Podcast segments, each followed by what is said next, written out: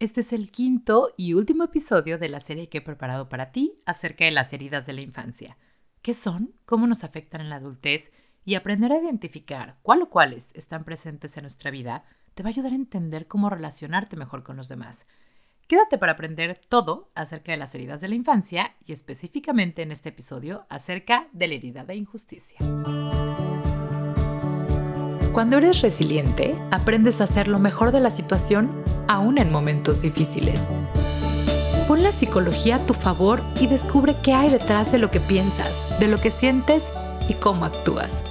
Soy Fab Gámez y esto es Actitud Resiliente.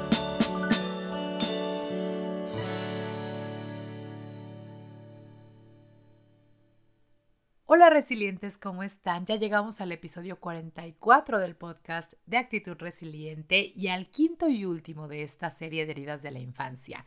Hoy nos toca hablar acerca de la herida de injusticia. Así que si tú eres de estas personas que tienen una personalidad en la que las desigualdades o los temas con seres o grupos vulnerables te saca de tu centro, simplemente saca lo peor de ti, es posible que tus reacciones ante estas situaciones vengan precisamente de una herida de injusticia. ¿Lo habías pensado? Si tienes una personalidad altruista, no necesariamente quiere decir que tengas una herida de injusticia, pero sí si estas situaciones te ponen muy mal, conectas demasiado con un dolor interno, es probable que estés hablando precisamente desde esta herida de injusticia, porque las personas que hablan desde esta herida son personas que lidian muy mal con la autoridad. Esto de los límites y contarles qué tienen que hacer simplemente los pone mal. Tienen un enorme miedo a equivocarse y al final tienen una alta capacidad de autocontrol. Ellos simplemente no se pueden equivocar y eso hace que tengan medidas todas y cada uno de sus movimientos. Están tan conectados consigo mismos y son tan rígidos que en realidad te podría sorprender el autocontrol que tienen para manejarse en muchísimas situaciones. Son exitosos laboral o académicamente, son mentes muy rápidas. Les gusta competir, ya sea contra sí mismos o contra los demás, y esto ocasiona que se estén constantemente comparando con otros. Son de pensamiento súper rígido, bien poco flexibles, cuadrados, muy fieles y leales a que lo que ellos piensan es la verdad absoluta, tienden a no disfrutar lo que hacen, así como lo oyes, no disfrutan lo que hacen porque están buscando constantemente la perfección. Entonces, su mente siempre está en lo que no lograron, en qué pueden lograr, en qué van a ser diferentes, en cómo van a ser mejores, en fin, están tan desgastados en este logro de la perfección que se les olvida disfrutar de su presente. Entonces, no tienden, perdón, no, no, no disfrutan lo que tienen. Tienen esta idea de defender y buscar la justicia, tanto para ellos como para los demás, especialmente para grupos vulnerables. Pero si ya identificaste que a lo mejor este o varios pueden ser algunos de tus rasgos, vamos a platicar acerca de cómo se generó esta herida en la infancia. Son niños que vivieron con padres súper autoritarios. La herida nace cuando percibieron un sentimiento de injusticia, ya sea hacia ellos o hacia alguien cercano a ellos. Cuando eres niño, volteas a ver el mundo y empiezas a crear tus propias teorías acerca de lo que está pasando.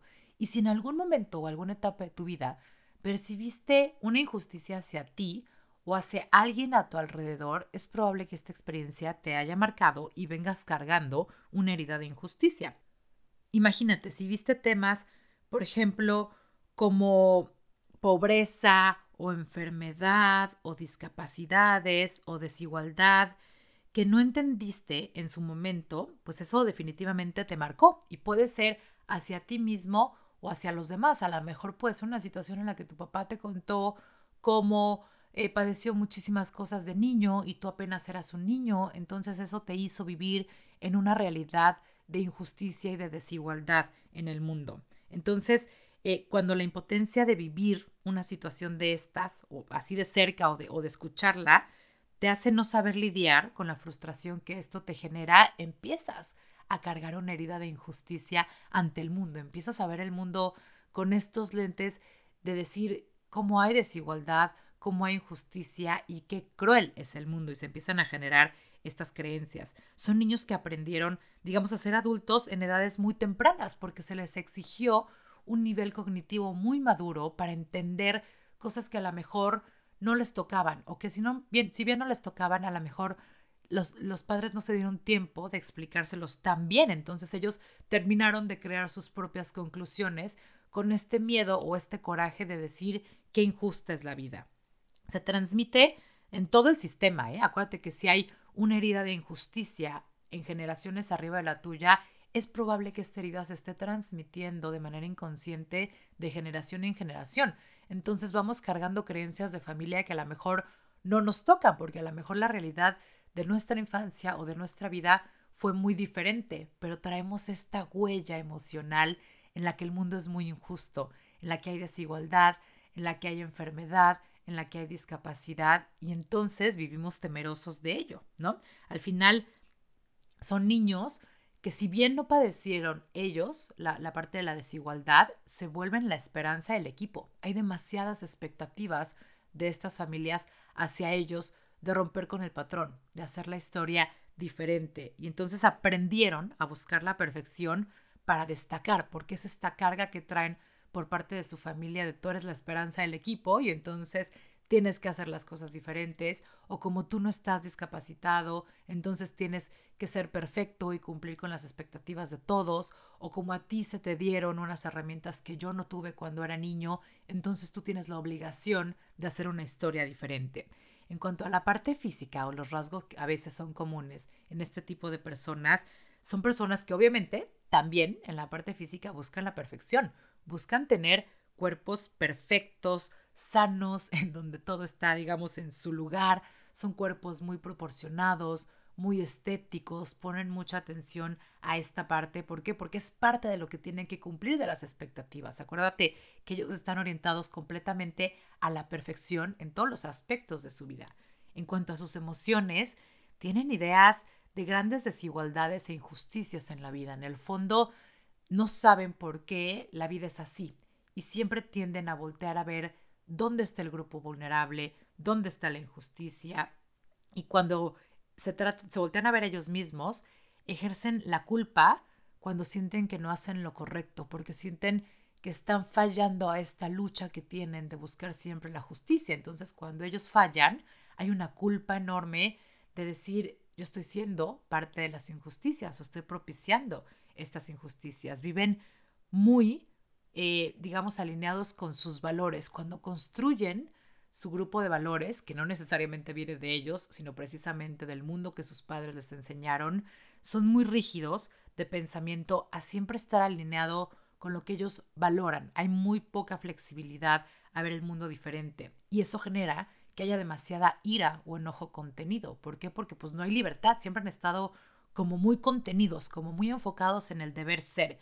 Son sensibles, digamos, muy en el fondo, les gusta hacer el bien, buscando justicia para todos, son estas personas que siempre están buscando en el grupo de amigos que, todo tenga, que todos tengan una opinión, que se cumplan lo que todos quieren hacer para poderse reunir, que todos estén contentos, que todos estén felices, porque quieren igualdad, porque quieren, digamos, eh, esta parte de generar entornos en los que todos se sienten bien. Traen esta bandera de ser los justicieros de todos los grupos a los que pertenecen y a los que no pertenecen para buscar que todos estén bien. Entonces los puedes percibir como personas muy sensibles. Son personas a quienes les cuesta trabajo conectar con otros, a pesar de que aparentan ser muy sensibles, les cuesta trabajo conectar con otros. ¿Por qué? Porque al final sí ayudan a los demás, pero para poder ayudar a los demás, tienen que ser perfectos ellos. En ellos nada falla. Es este clásico amigo que está ahí para ti y que te le cuentas tus problemas y entonces te aconseja y está al pendiente y cuando tú le preguntas ¿y qué tal tu vida? Todo perfecto, todo bien, todo increíble, a mí me va de maravilla, el trabajo, la familia, la pareja, todo increíble. Jamás te van a hablar de un problema. ¿Por qué? Porque acuérdate que ellos traen esta herida de necesito ser perfecto para que desde mi perfección pueda ayudar a los demás a vivir en un mundo justo. Tienen creencias como nada es gratis en esta vida, ¿no? Entonces hay que luchar mucho por lo que creemos. Eh, tienen creencias como la vida es muy injusta, no es pareja y a mí me toca emparejarlo o balancearlo lo más posible.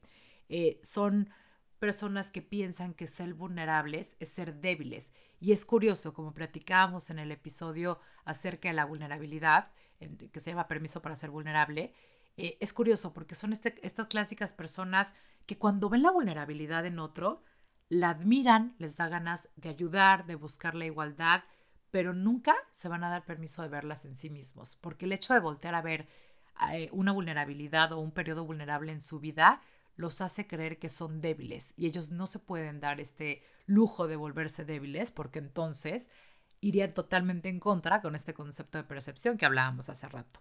Son personas que promueven el deber ser, siempre están como muy pegados a las leyes, a lo que se tiene que ser, a, cumplir las reglas. Son testarudos buscando que las cosas sean como ellos los perciben o en el concepto que ellos tienen de la perfección y lo que tiene que ser. Son personas que creen mucho en la meritocracia, es decir, en constantemente estar reconociéndose y reconociendo a otros por las cosas que se ganaron, porque esta parte subrayada del hay que ganarse las cosas en esta vida es una creencia muy profunda que ellos tienen. Son personas que obviamente rara vez te van a pedir ayuda, porque otra vez sería regresar a este punto de ser vulnerables y entonces incluso disfrutar de sus propios logros o de las propias cosas que consiguen los podría hacer parecer por débiles. Entonces a veces ni siquiera se dan permiso de eso, ¿no? Cuando tocan con su vulnerabilidad, cuando trabajan esta parte, cuando, cuando se dan permiso de, hacer introspección o, a lo mejor de trabajar en una terapia y tocan con su vulnerabilidad, puede ser peligroso, porque puede ser un proceso en el cual se rompan.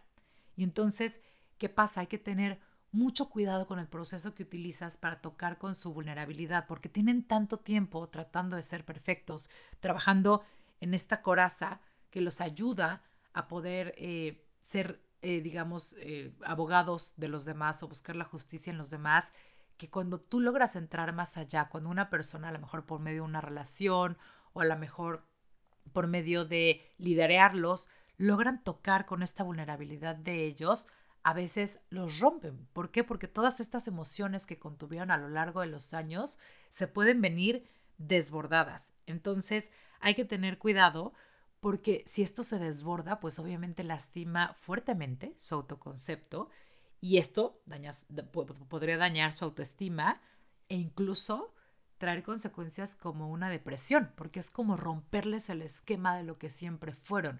Es como trabajar en darse permiso de no ser perfectos. Entonces, cuando traemos una herida de injusticia, es muy importante acercarnos a un profesional que nos ayude a trabajar con ello, porque de lo contrario podríamos tocar con emociones que a veces no sabemos qué hacer con ellas y se nos podrían desbordar. Entonces hay que tener cuidado con esta parte. Si ya más o menos eh, tienes claro el perfil de una herida de injusticia o cómo actuamos las personas desde una herida de injusticia, seguro estás pensando, ¿Cómo le hago para evitar que mis hijos perciban, o bueno, no perciban, pero se marquen con una herida de injusticia? Pues primero, fomentar a los niños este concepto de un mundo diverso. A veces tenemos esta necesidad de hacerles creer a nuestros hijos que el mundo es color de rosa, como decimos. Y eso es un arma de dos filos, porque cuando salen al mundo real y se dan cuenta que no es así, pues entonces se pueden marcar con una fuerte de injusticia, ¿no? Entonces hay que trabajar con nuestros hijos en tener lenguajes inclusivos, en resolver sus dudas sin mentir. Acuérdate que ser lo más honesto posible con nuestros hijos es lo mejor. Los, los, niños cachan las mentiras. Aunque no alcancen a entender cuál es la verdad, saben que les estás mintiendo. O lo peor que puede pasar es que al paso del tiempo, la misma vida les demuestre lo contrario y entonces dejen de creer en ti. Atrévete a resolver sus dudas sin mentir. Por ejemplo, a trabajar que si en su escuela tienen a un compañero discapacitado, explícale lo más posible en el lenguaje a su nivel de qué trata, por qué la vida es así, cómo nos tenemos que comportar, cómo podemos ayudar, que todos somos vulnerables a esta parte. Entonces, fomentando y educando hacia la tolerancia. También darles espacio para la expresión de sus propios sentimientos, decirles que no hay sentimientos ni buenos ni malos, que se vale expresarse, que se vale sentirse de una u otra manera y que mejor aprendamos a lidiar con estas emociones, ayudarlos a respetar sus ideas y enseñarlos a respetar a otras. Estos son los mejores consejos que te puedo dar para tratar de evitar que tus hijos crezcan con una herida de injusticia. Y si por el contrario eres tú el que ya identificó este tipo de patrones en tu personalidad, ¿en qué puedes empezar a trabajar para sanar esta herida? Primero en tu autoexigencia, en darte permiso de equivocarte, en recordarte que esta parte simplemente te hace humano, en trabajar en tu libertad de ser espontáneo, darte permiso de a veces no tener un plan o no tener que seguir un plan, esta flexibilidad de que las cosas puedan cambiar y seguir confiando en lo que vales y en quién eres. Eh, darte permiso también de identificar, reconocer y validar tus emociones, así como platicábamos con los niños, empezando desde ti. Se vale tener malos días, se vale tener malas épocas, se vale a veces ni siquiera saber qué tenemos y darnos permiso de reconocernos en el esto es enojo, esto es ira, esto es frustración, esto es necedad, esto, lo que sea, ¿no? Eh, aumentar tu capacidad y, derecho de recibir y de disfrutar. No estás solo en este mundo para dar, para dar justicia, para ayudar a los demás. Acuérdate que no podemos dar algo a los demás que no tenemos. Hay que empezar a trabajar primero en nosotros mismos para que entonces encuentres este equilibrio entre el tengo que y el quiero, que es muy diferente. Con esto termino este maravilloso eh, viaje a lo largo de las heridas de la infancia. La verdad es que ha sido padrísimo poderlas compartir contigo. Ha sido increíble resolver dudas, que me escriban, que me cuenten sus experiencias, que me cuenten de que se dieron ganas. Gracias por ser parte de esto. De verdad, para mí ha sido un placer. Como siempre te digo, este podcast está hecho con todo el amor, con la idea de conocernos mejor, de entender mejor por qué pensamos, actuamos y hacemos lo que hacemos, ¿no? Eh, perdón, por qué pensamos, sentimos y actuamos de la manera en la que lo hacemos. Y bueno, pues, pues gracias por darte la oportunidad de escucharlo, de seguir creciendo en ti. Acuérdate que cualquier duda me puedes mandar un mail a info actitud-resiliente.com o nos vemos en la cuenta de Instagram en actitud-resiliente o en Facebook en actitud resiliente. Seguimos en contacto, tenemos todavía muchos más temas en que trabajar. Como siempre te digo, si se te ocurre algún tema, mándamelo también, me encantaría. Últimamente hemos estado contestando muchas peticiones y ha sido padrísimo, pero gracias sobre todo porque como siempre, tú estás buscando la manera de hacer lo mejor de la situación. Nos escuchamos pronto.